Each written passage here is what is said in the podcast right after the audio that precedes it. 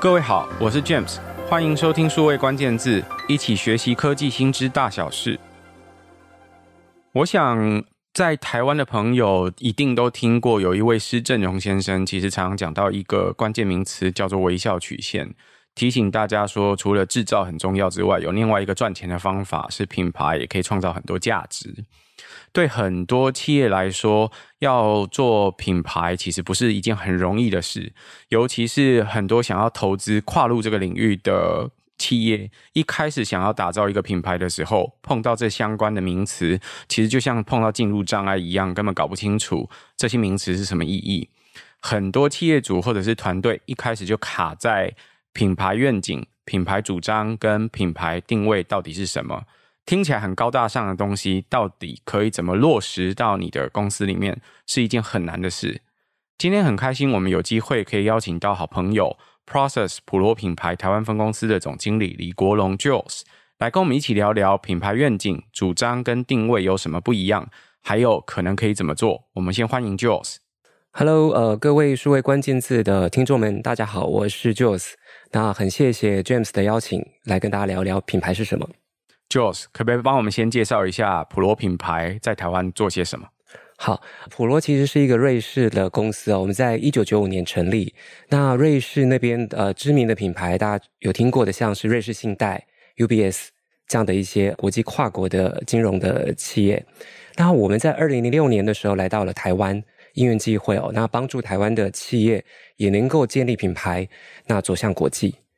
那普罗本身是在做呃策略咨询顾问，还有识别设计的相关的服务。好，那首先我刚刚提到有三个关键字，讲到品牌愿景、品牌主张跟品牌定位，这些听起来其实一般人在没有接触的时候很容易混淆的东西，可不可以首先帮我们解释一下什么是愿景？为什么愿景很重要？好，愿景呢，我我用一个白话来做比喻好了。我们常常说，哎，我是谁？我在哪里？我在做什么？那这个听起来蛮有趣的哦。其实，在做品牌里面的愿景哦，听起来好像很高大上哦。其实就是我是谁？那我想要去哪里？那愿景就是向往的成功景象。如果我们现在有了所有的资源，人也很棒，然后你的资金也到位，服务客户都有买单，你可以想象有一天你成功的样子。你希望它是什么样的样子？它就是所谓的愿景哦。但愿景有几个特色哦。第一个是它跟企业成立的宗旨、使命还有任务是有关的。常常听到很多企业说企业理念、企业使命、企业精神。那先有一个企业愿景哦，大家觉得哇，这么多名词，其实只要清楚我想要去什么地方，我认为什么是成功的样貌，其实就是所谓的愿景哦。那这个愿景呢，也不是空口说白话，它是一个实现的梦想。你不是觉得只有做梦，我后续还要能够去拟定相关的一些策略行动。还有后面的时程、预算、人力的配置，我是可以实现的梦想。那因为它是可以实现的梦想哦，是所有人都要为之兴奋哦。我们常常知道说，起床哦，打开这个灯光，然后把棉被掀开，我希望我可以很兴奋的去啊，我今天要去上班，我可以改变世界。好，这个其实就是大家会觉得兴奋。那它是可以长期追求的哦，因为愿景不像是。好像我今年定明年的一个营业目标，我数字上百分之十趴、二十趴，它是一个长期追求的。有些企业甚至会八年、十年，甚至数十年，它都是呃对准同样一个愿景哦。但也不是说呃遥遥无期哦。我们不能达到，像最近大家知道那个 SpaceX 哦，它要去火星哦，看起来好像遥遥无期哦，但是现在随着它一次一次的试验升空，其实感觉有一天我们其实在有生之年是可以有这个成功的景象。刚刚 Jules 提到我是谁，我在哪里，我想做什么？呃，我想这是很多人现在在网络上看到的一个梗跟流行哦。可是这个梗其实它背后隐含的一个蛮有意思的想象。是每个人都有睡眠嘛，每天都要睡觉。睡醒的时候，有时候真的有点跟断片没什么两样。譬如说，昨天做了一个噩梦，或者是昨天做了一个不好的梦，或者是哎，又到礼拜一了。刚刚他说，所有的人都会针对企业愿景感到很兴奋。我想有时候其实好像不是这样嘛，对不对？我们都知道有 Monday Blue，就是啊，不会吧，又要上班了这样。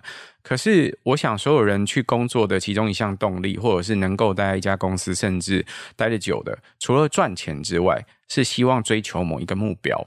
那所有的公司都有希望可以把自己的目标跟个人的目标做某种程度的对齐。那不可能完全对齐没有错，但是一定会去找 alignment，就是找那中间可以合作的点，然后一起去共同追求这个目标。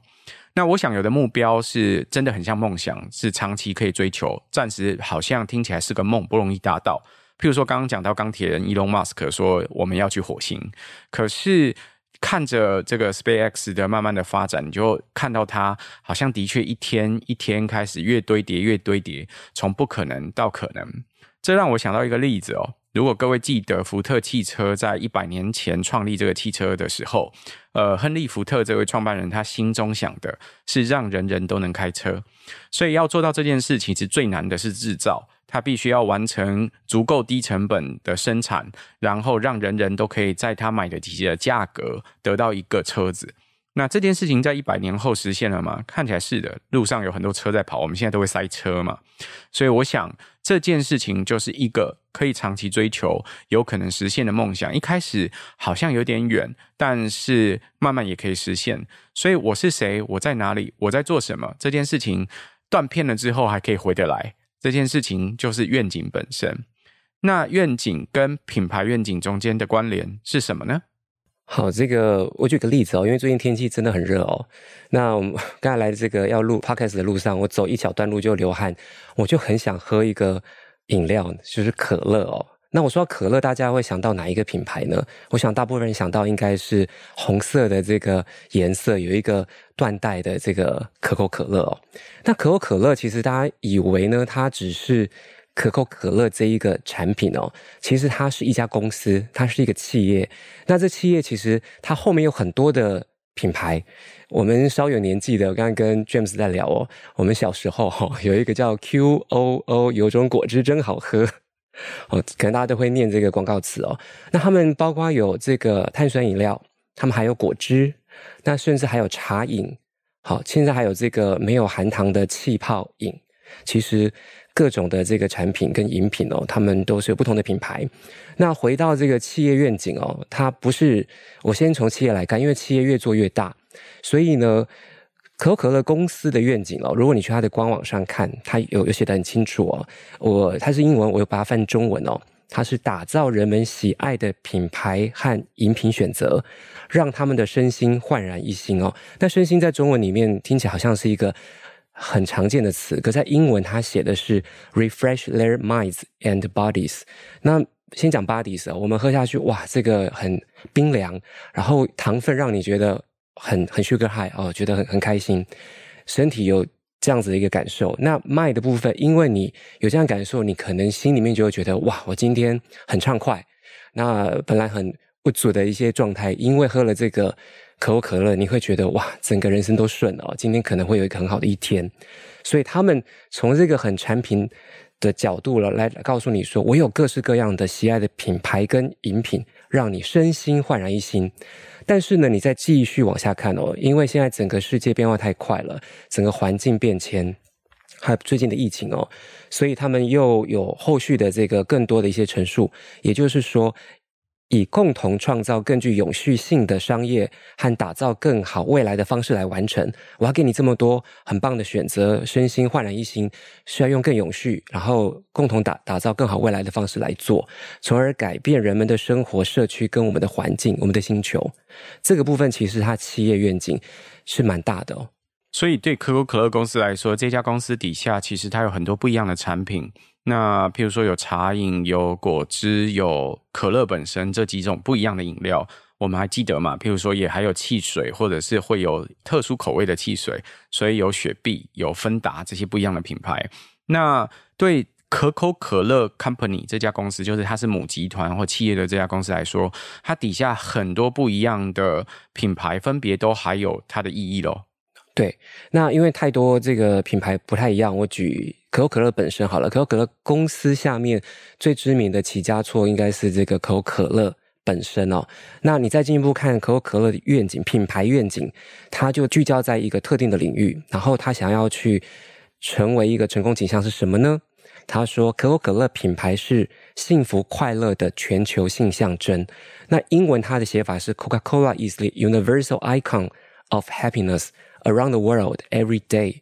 那 happiness 这个词呢，其实中文翻幸福或快乐，但其实它的这个愿景非常宏大哦。他希望变成全球性，只要想到 happiness，就是由我可口可乐来帮你达成。这很难呢，因为全世界的人都要感觉幸福或快乐。嗯、其实不一样的人在不一样的环境里，应该幸福跟快乐的感觉不一样吧？哎，对，这个不太一样。我我举一个例子，当这个愿景哦，你说高大上的东西定出来之后，后面一定要有一些策略行动。还有甚至传播的活动来做。那我讲一个很落地的角度哦，大家印象中可口可乐会出现在哪一些场景？现在讲场景行销，我们去吃那个热炒店，百元热炒旁边就会有可口可乐。那或是你去看球赛也会有，而且是要玻璃罐的，哎，对，那才会喝起来觉得特别有感觉。我在热炒店除了也许点纯生，就是呃生啤酒。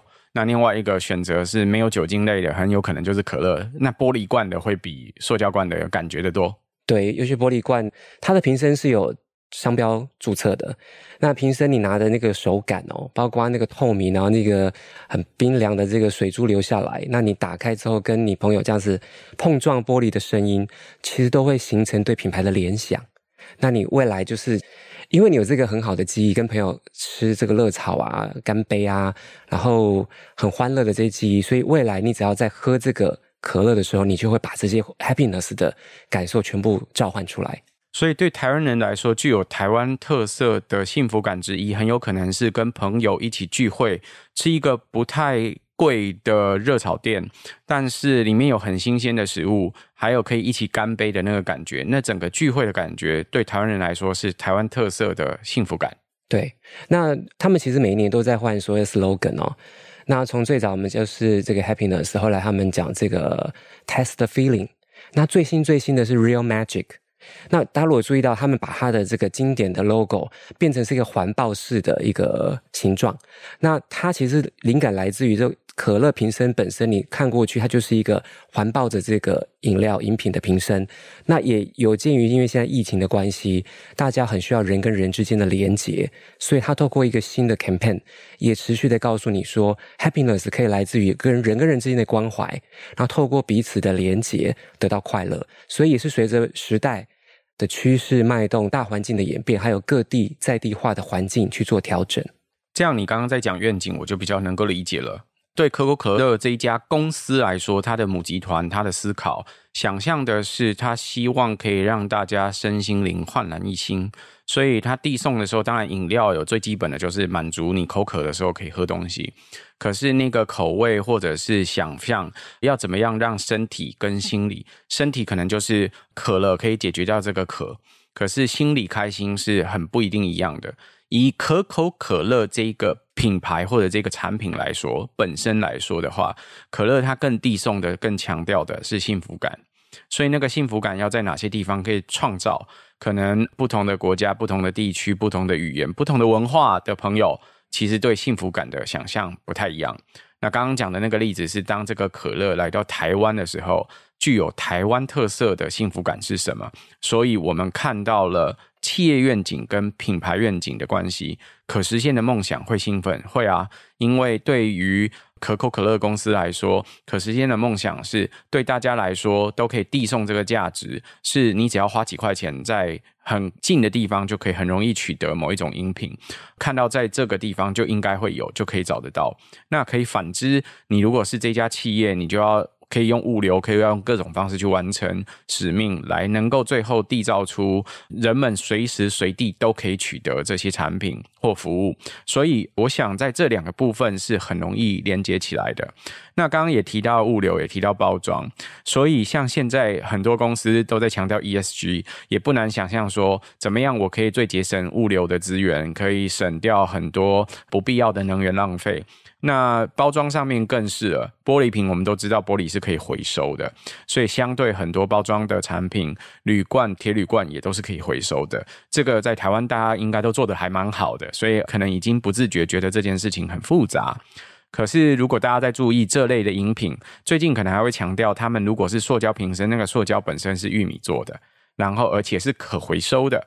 那这件可回收不会对地球造成有更大的负担的整件事情，我想这会是接下来很多企业都一起在思考的愿景之一。所以为什么要把它放进去变成这句话？因为有这句话，随时断片的时候，公司的每个人都可以想得起来我是谁，我在哪里，我现在正在做什么。好，那我们如果有企业愿景，也有品牌愿景了，接下来品牌主张跟品牌定位又分别是些什么？好，愿景来讲，主要是企业内部你要先知道我想要的成功景象是什么。那早期大家成功景象一定是财务上的成功，可是因为现在有不同的刚刚提到的这个物流啊，还有社区啊、环境啊，所以企业会把这个成功扩及到更广大的层面。可这个是比较企业内部，我要自己知道我定义的成功是什么。那主张呢，其实是以目标客群。特别是顾客为导向，我做了这么多事情，我到底对于我的顾客来讲，我给你什么样的好处？那好处我可以从很具体的、理性的、情感的，到这个自我表达。我用你这个品牌的产品，我觉得我是一个怎么样的人？甚至这个好处是扩及自身以外的社群利益啦。我用你这个品牌的产品跟服务，我就隶属于怎么样的一个群体？好，这个从最具体的到一个对最精神面的好处都有。那你刚刚说的可口可乐，我们以它来说好了，那它又怎么给所有它自己的目标客群好处呢？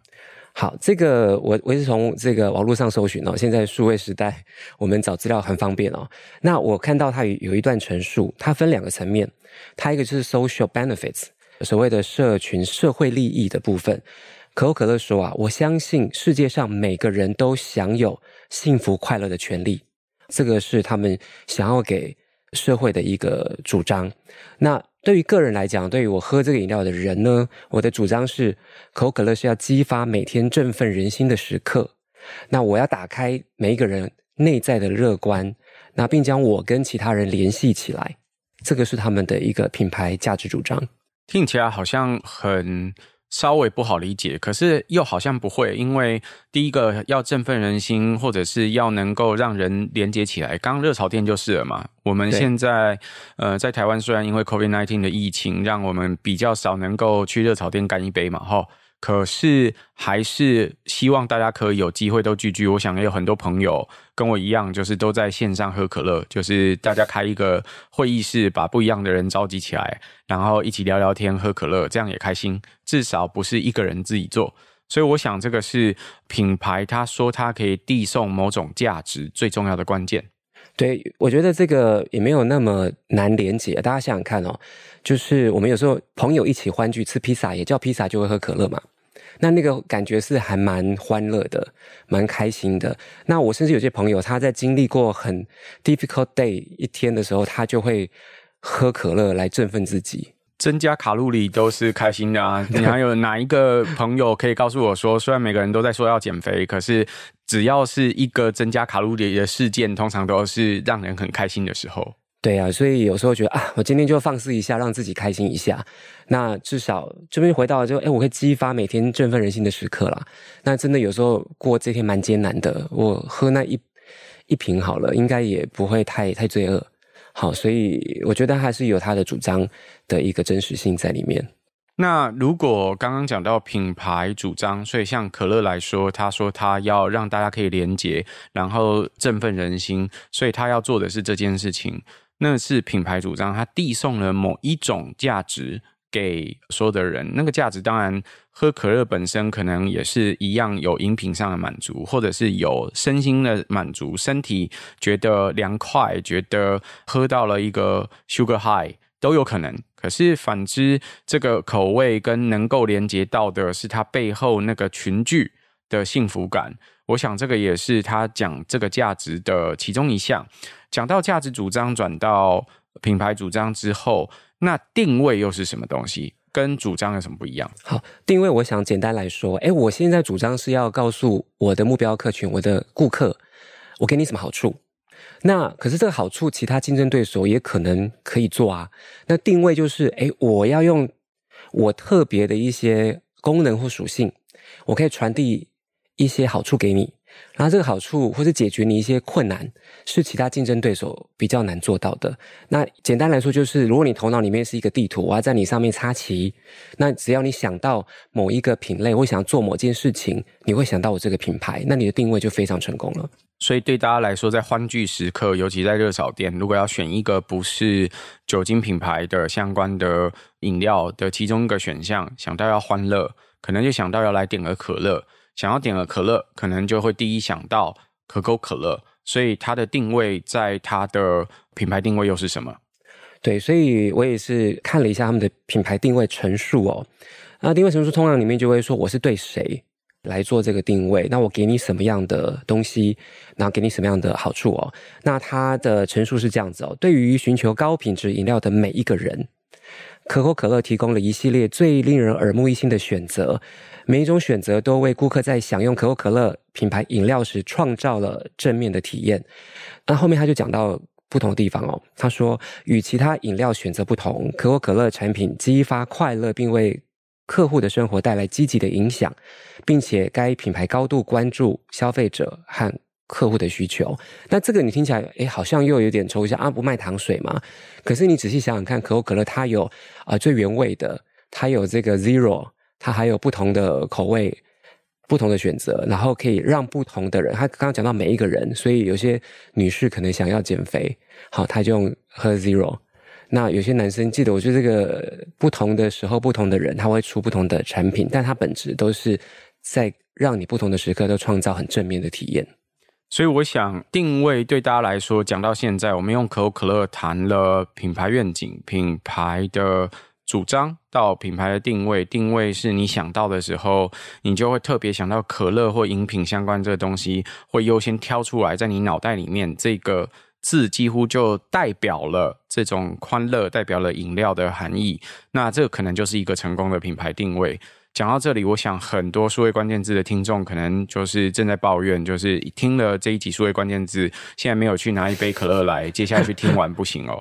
那可是我得往下问，我们刚都是用可口可乐这个例子来讲品牌的愿景，讲到主张，讲到定位，在数位时代的环境里面，科技又跟这些品牌有关联吗？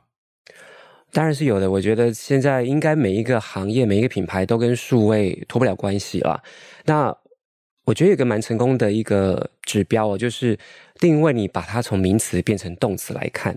那像普罗这边，我们这一段时间也服务蛮多的企业，像台湾银行啊、家乐福的下面的高端超市 Megacycle 甚至 Yoxi，其实都跟数位脱不了关系。那我刚才讲到动词什么意思哦？就是大家知道说，我要搜寻东西，大家会想到哪一个品牌？我会说啊，我们去 Google 一下。然后现在连这个我们上一辈的很不是数位原生代的这些爸爸妈妈哦，他们说你那个 Line Line 一下。你跟我 Line Line，就我们拍个照片换一下那个账号。所以在讲通讯，大家会想到 Line，然后再讲搜寻，只讲 Google，也就是这些品牌已经成功的定位在我们的每一个人使用者脑海里面，它插旗成功，成功到说我们做这个动作，我们会用这一个品牌的名称直接来作为一个代名词。那最近呃，我们帮这个和泰汽车下面的 Yoxi 一个新的。计程车的车队的一个品牌在做。那如果大家应该呃路上看到有一个新的计程车车队，有有一个红色逗号哦，那叫 Yoxi。那他们的蛮特别的是，它的定位就告诉你说，我是在这个线上使用 App 去订车很流畅的一个体验，然后我线下去搭乘的时候，也让你感觉到很尊荣的、很优质的服务。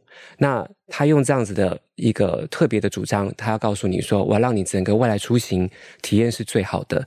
那他怎么样去定位呢？如果大家有下载他的 App，他打开他就会先讲一个声音，他的声音识别 Yoxi。那他用这个方式去让你记住，甚至未来有一天他们能够很成功，我就会说啊，我们去 Yoxi 一下，就等于说我要去叫计程车。我要出门就会用 UC 这个服务，所以事实上名词变动词这件事情真是有趣。你不禁让我想到，真的对于很多朋友来说，搜寻这一个词的代名词几乎就是 Google。那 Google 这家公司如果谈到它的品牌的或者是企业的愿景，就希望让所有的人可以随时找到所有他所需要的资讯。那这件事情背后，事实上，如果是在技术上，我们知道它要 index everything，就是它要能够把这个所有全世界的资讯做成一个目录，做成一个目录之后，人们在找的时候，他你可能有时候还得猜为什么？因为我可能打错字。你现在发现，在搜寻的时候打错字，有时候他还会问你，你是不是打错字？对，然后建议你要换一个字。为什么？因为大家在搜这个字的时候都会打错，不是只有你会打错。所以那怎么样可以？把对的字打出来，下一件事他还会帮你排序，他要猜哪一个可能对你最重要，会是你现在想要找的那个资讯最相关的，所以他得帮你排序。大家如果听 Google 这家公司，它有一个很有名的排序的工具叫 PageRank。要透过这个排序来做这件事，那背后当然 index everything，你要能够去做好目录，很多东西在实际上的资讯是很不一样的。我们知道 Google 可能有 Google 地图，可能有影片，可能有声音，这些也都是资讯，怎么样都可以把它。规模化的去整理这些资料，让人们很容易随时取得。我想大家在搜寻的时候，现在在页面上，同时可能会看到有网页、网站，也会看到有影片，甚至会看到有新闻。然后你再自己决定，你现在搜寻要的是商品，还是新闻，还是影片，还是你只是要找一个网站？我想这几乎是现代数位工作者必备的一个技能。那这是搜寻。那讲到另外一个您刚提到的这个 Yoxi，我也觉得很有意思。我们如果提到在台湾所有的朋友，譬如说我们在家人之间呢、啊，可能都会很习惯说：“哎、欸，你可不可以把那个东西赖给我？”对，那赖给我，现在这个赖，中文用赖这个字哦，呃，信赖的这个赖，可是英文的那个 line 的发音很靠近。那这个赖给我的这件事情，它变成一种递送、传送或者是传讯息的意义。这个已经变成一个对大家来说一样是动词的关键字。那你刚提到那个声音，我记得在 Line 最早的时候，它有一个声音就是 Line 的那个声音。对，那所以可以让大家特别记住这个品牌。所以有时候声音也跟品牌其实是有相连相关。如果你很成功的把这个都做得到。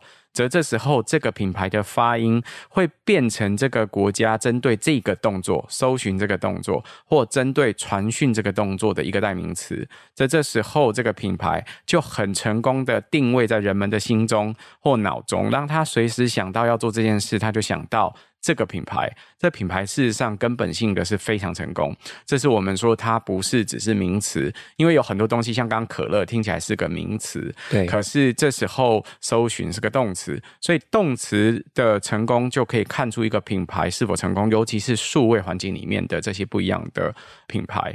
那数位环境里面讲到我刚刚讲的例子是 Google 他们。在定位上让大家很成功，可是背后它的价值主张递送搜寻服务给你，让你很容易去取得。它愿景是它要可以让你很自在的随时在全世界可以找到这些东西之外。